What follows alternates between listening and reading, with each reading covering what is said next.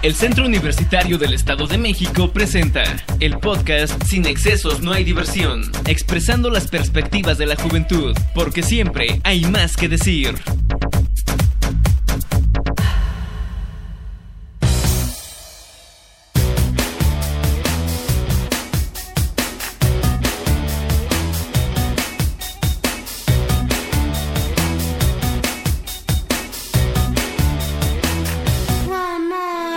Estamos a finales de marzo y ya cercana las vacaciones de Semana Santa, las playas mexicanas empiezan a listarse para darle la bienvenida a los Spring Breakers. Y es que con la devaluada moneda local que hace de México un destino de bajo costo, el gobierno le apuesta a la continua llegada de visitantes a sus playas y ciudades coloniales pese a la recesión de la economía global. El flujo de turistas a México creció un 6% tan solo en el 2008 a 22.6 millones de visitantes. Cancún, un paradisíaco balneario que cuenta con cientos de hoteles y antros normalmente llenas de estudiantes estadounidenses. Es común ver tropas en el aeropuerto o retenes de revisión a lo largo de su calle principal. Miles de estudiantes de Estados Unidos están comenzando su habitual fiesta en las playas mexicanas. Ay, o sea, pues mira, la verdad es que es una de las entradas más así super wow del turismo así en el país. Y pues claro que hay libertinaje y demás. Y pues obvio como siempre, pues así demasiado libertinaje en ocasiones causa muchos problemas a los chavos. Pues así, obvio, superan el alcohol y las drogas. natural. Para mucha gente, el Spring Break es un festejo estadounidense inventado con el propósito de celebrar, beber y gastar dinero, pero hay que recordar que existe una historia detrás de dichas vacaciones. Ok, uh, I, um, yo pienso que México tiene playas muy lindas um, y, y, venimos a divertirnos. Todo aquí es muy barato. ¡Woo! ¡Tequila! Mira, pues yo todo lo que puedo decir es que todo bien, todo bien. Clima a gusto, vista bien, divertido, este, bien para venir y divertirse. No, pues está súper bien. Qué mejor que descansar del estrés de la ciudad en lugares como Cancún, donde tradicionalmente las actividades de borracheras, consumo recreativo de drogas y relaciones sexuales ocasionales. Así que hay que divertirse un rato. Ay, pues mira, es que sí, es un súper escape y está pues así súper wow. Lo que pues, es que haces todo lo que se te dé la santa gana. Conoces gente y besas y tienes lo que quieras con quien quieras, así y con cuantos quieras, obvio. México necesita del turismo para compensar la caída en los ingresos por remesas, las exportaciones de petróleo y bienes manufacturados que van en mayoría a Estados Unidos. El gobierno calcula un aumento en los ingresos por el turismo este año y espera que eso amortigue el impacto de la recesión en México. A continuación, la licenciada en Sociología, Catalina Valencia, nos hablará de los antecedentes del Spring Break. Oye, Manis, no ha llegado la licenciada Valencia. La está demorando el tráfico. Dice que llegará mínimo en 30 minutos. ¿Qué? No puede ser, Manis. Estamos grabando. ¿Qué vamos a hacer? Ah, pues mira, Manis, tú no te preocupes. Te encontré otro especialista. Te presento a Darnay. Él podrá ayudarte en lo que llega el otro especialista. Pero ¿estás seguro de que esto es un especialista? Sí, Manis, tú confía en mí. Lo que necesitamos son opiniones, ¿no? Pues sí, bien. Darnay, ¿qué nos puedes decir del Spring Break?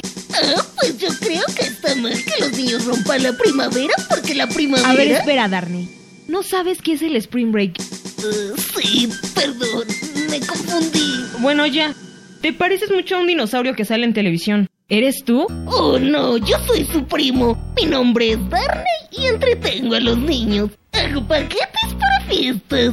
Darnay, ¿podrías concentrarte? No, Manis, espérate tantito. Oye, Darnay, cántame una canción. Ándale, ¿sí? Manis, ¿qué onda con tu vida? Nos vamos a tardar más en grabar. No ha llegado nuestro especialista y tú quieres que cante Darnay. Ay, Manis, no seas fresa. Anda, deja que cante. Además, todavía no llega el especialista. Darnay, canta. De acuerdo, ¿te parece si te canto la de la mata viejita?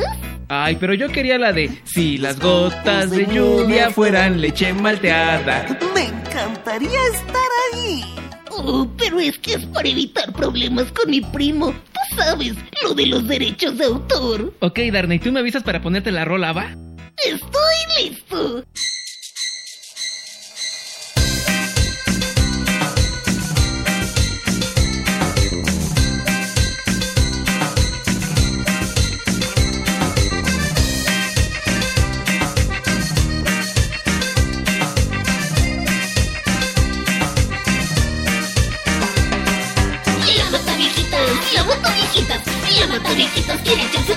Abuelita. La mata viejitas, la mata viejitas. La mata viejitas quiere echarse a tu abuelita. Ya es una descarada, no la detiene nada. Se disfraza de enfermera, ataca en la regadera. Las vísceras la enloquecen. Su locura cada vez crece. Mata a mujeres de la tercera edad porque su dentadura le gusta coleccionar. Sería una mujer normal, pero le gusta matar. Basta, ya no quiero escuchar más a Darnay. Ay, Manis, tranquila, relájate, solo iba a ser una canción. Ouch, no te enojes. Yo solo quiero que la gente me conozca. Basta, no lo tolero más. Acabaré contigo de una buena vez. Nadie te conocerá. Ya tenemos con tu primo en la televisión. No queremos escuchar tu fea voz. Lo voy a decir una vez más, Darnay. Lárgate. No, no manches, Darnay, la neta sí ya retírate, porque la Manis ya se puso bien loca, en serio. ¿Pero qué les pasa a ustedes? ¿No les enseñaron modales o qué? Me piden que me retire, pero no lo piden, por favor. Son por favor y gracias, palabras de poder. Basta, te lo dije y no me hiciste caso. Ahora prepárate para morir. Oh, no, por favor. Eh, yo solo quería que la gente me conociera. ¿Sabes? La gente está acostumbrada a mi primo. Eh, es difícil resaltar en el medio cuando tienes un primo exitoso con el que te comparan. Ay, pobrecito, pero ¿sabes qué? No me importa.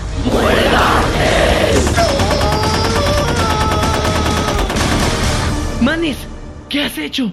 Mate a Darnay. No mames. Manis, ¿qué has hecho? Disculpen mi demora, pero es que me ha agarrado un tráfico de aquellos. ¿Pero qué ha pasado? Nada, nada. Nos estábamos divirtiendo un rato en lo que usted llegaba. Manny, llévate el cuerpo. Digo, la botarga.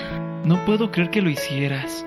¿Cómo está, licenciada? Bien, gracias, pero ¿qué está pasando aquí? Nada, un pequeño imprevisto que ya solucioné. Ya estoy listo. ¿Podemos seguir grabando? Muy bien, Manis, pues empecemos.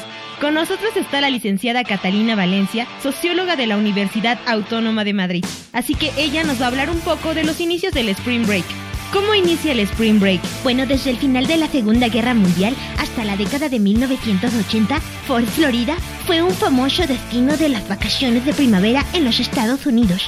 Fue en parte por los esfuerzos de un gran hombre, George Warren, quien fue llamado el padre de Ford. ¿Y ya no hay más antecedentes? No, claro que existen mucho más. Por ejemplo, hay una versión oficial que data de la época de los griegos y los romanos antes del nacimiento de Cristo. En aquellos tiempos, los hombres y mujeres célibes consideraban la primavera como temporada de fertilidad y se celebraba a Dionisio el griego y a Bacchus el romano, los dioses del vino y placeres terrenales. Durante estos rituales, los participantes bebían y bailaban hasta perder la conciencia. Mm, bueno, creo que esta práctica la llevan a cabo. No, nos señalan como si estuviéramos en Beirut o en la franja de Gaza. Y no es así. Jamás ha habido un tiroteo en alguna zona turística del país, pese a la ola de violencia. Basta de gilipolladas. ¿Qué coño se está pasando aquí? Esto no es serio. Licenciada, espere, no nos puede dejar. Manny, saca este tipo, por favor. ¿Y ahora qué vamos a hacer? ¿Qué pedo? Culeros, ya vine. Uh.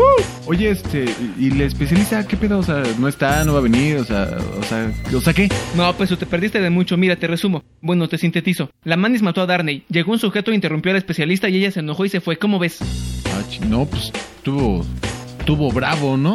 Sí, ¿y ahora qué vamos a hacer? Mm, pues ya sé, podríamos comentar el tema, sacar unas conclusiones, las grabamos, editamos y con eso pues ya sacamos algo chido, ¿no? Pues sí, me late, podría funcionar. ¿Cómo ves, Manis? ¿Te late? Mm, pues sí, esa sería una buena idea. Ya tenemos la información, así que comencemos.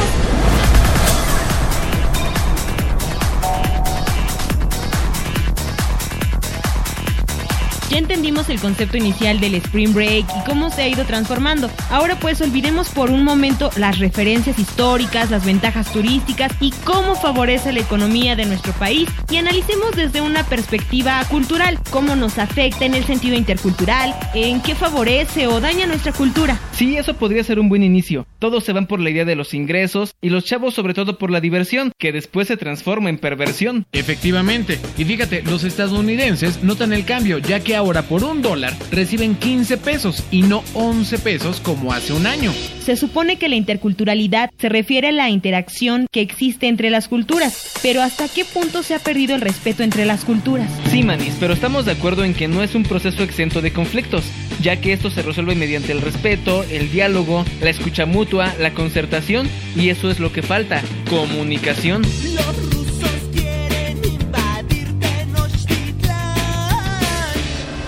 A partir de la visita constante de los norteamericanos tenemos el Spanglish, que es el que utilizan las niñas pseudofresas que se quieren escuchar bien, o como dirían ellas, very nice.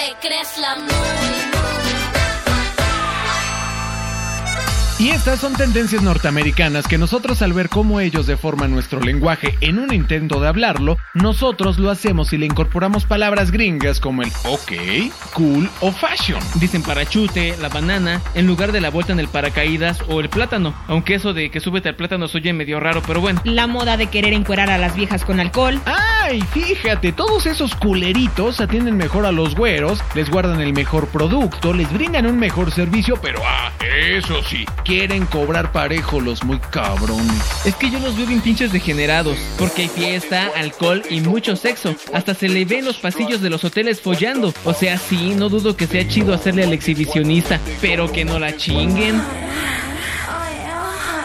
Se pierde parte de la esencia de lo que somos. Bueno, que a decir verdad, el mexicano también es bien pinche mojigato y también hace cosas bien depravadas. ¿No será más bien que en su afán de ser innovadores terminan por copiar y deformar? Es que sí siento que el mexicano es muy manipulable y con solo mostrarle algo nuevo lo copia y lo adopta. Eso hace que con el tiempo no sepamos ni lo que hacemos o por qué lo hacemos, creando crisis de identidad o existencialismo. Fíjate, yo no quisiera llevar a mis hijos, que algún día tendré, a una playa de Acapulco o Cancún en una temporada así para exponerlos a ese tipo de espectáculos paganos con viejas llenas de bolas por todos lados y así bien... ¡Qué horror! Pero es un ingreso. No, no, no. Al principio dijiste, dejando de lado el aspecto económico y turístico. Exacto, eso fue sarcasmo, la razón por la cual toleramos porque es un ingreso. El dinero es el que manda y somos capaces de vender nuestra tranquilidad, nuestros propios valores a cambio de dinero. ¿O sí o no? A ver, a ver, ¿cómo dice el dicho? Con dinero baila el perro, papá. Pues depende de lo que me ofrezcas. Si otro me ofrece más, me voy con el que más me ofrece. Por eso Fox se encargó de levantar primero Cancún en lugar de Chiapas hace tres años con los huracanes. No hay mexicanos de primera ni de segunda, pero sí hay zonas turísticas de primera y de segunda. Algo que no habíamos pensado. Acá pueden ponerse bien estúpidos porque la edad legal es de 18 años, mientras que allá es a los 21. Y legalmente tienen derecho, pero ¿qué pasa con las obligaciones? México es un país que en esencia tiene valores, pero que gracias al imperialismo cultural norteamericano que ha llegado a nosotros por la televisión y cine, nos hace pensar de manera diferente. Por eso digo que los mexicanos ya no tenemos identidad, somos dominados y manipulables. Claro, y como aquí somos bien hospitalarios, los dejamos hacer lo que se les dé la gana, incluso delinquir o atentar contra la moral. Pero qué moral, si en cierta manera estamos influenciados por ellos. Por ejemplo, las americanas vienen con la idea de a ver qué pasa. En un principio lo tomamos como, ay Diosito, qué indecencia, pero ahora estamos igual. Volviendo a las chicas pseudofresas, chécate una película mexicana y ¿qué ves? Una mujer escudada en su cultura, sumisa, fiel, cariñosa, pero nunca apartada de su cultura. Con el paso de los años y el ataque de las rubias, encontramos ahora en la sociedad chicas que quieren ser como las americanas. Pues imagínate hasta dónde ha llegado nuestra confusión que intentamos ser algo que no somos para encajar. Por eso digo que no tenemos identidad o que tal vez la estamos queriendo esconder de algo que ni siquiera nosotros sabemos lo que es. ¿En qué momento confundimos la interculturalización con la desculturalización y pretendemos arraigarnos en algo que desconocemos, sin antes fomentar las bases de lo que ya tenemos? Podría decirse que nuestra falta de identidad y la ausencia de buenos cimientos en nuestra cultura nos orillan a ser como vil plastilina, moldeables y sin voluntad, dispuestos a hacer lo que la santa mano americana desee. Así que como dijo Tim Mullen, vicepresidente de Mercadotecnia de la firma estadounidense Apple Vacation, la buena noticia para México es que están superando cualquier otro país. El Centro Universitario del Estado de México presentó el podcast Sin excesos no hay diversión, expresando las perspectivas de la juventud, porque siempre hay más que decir.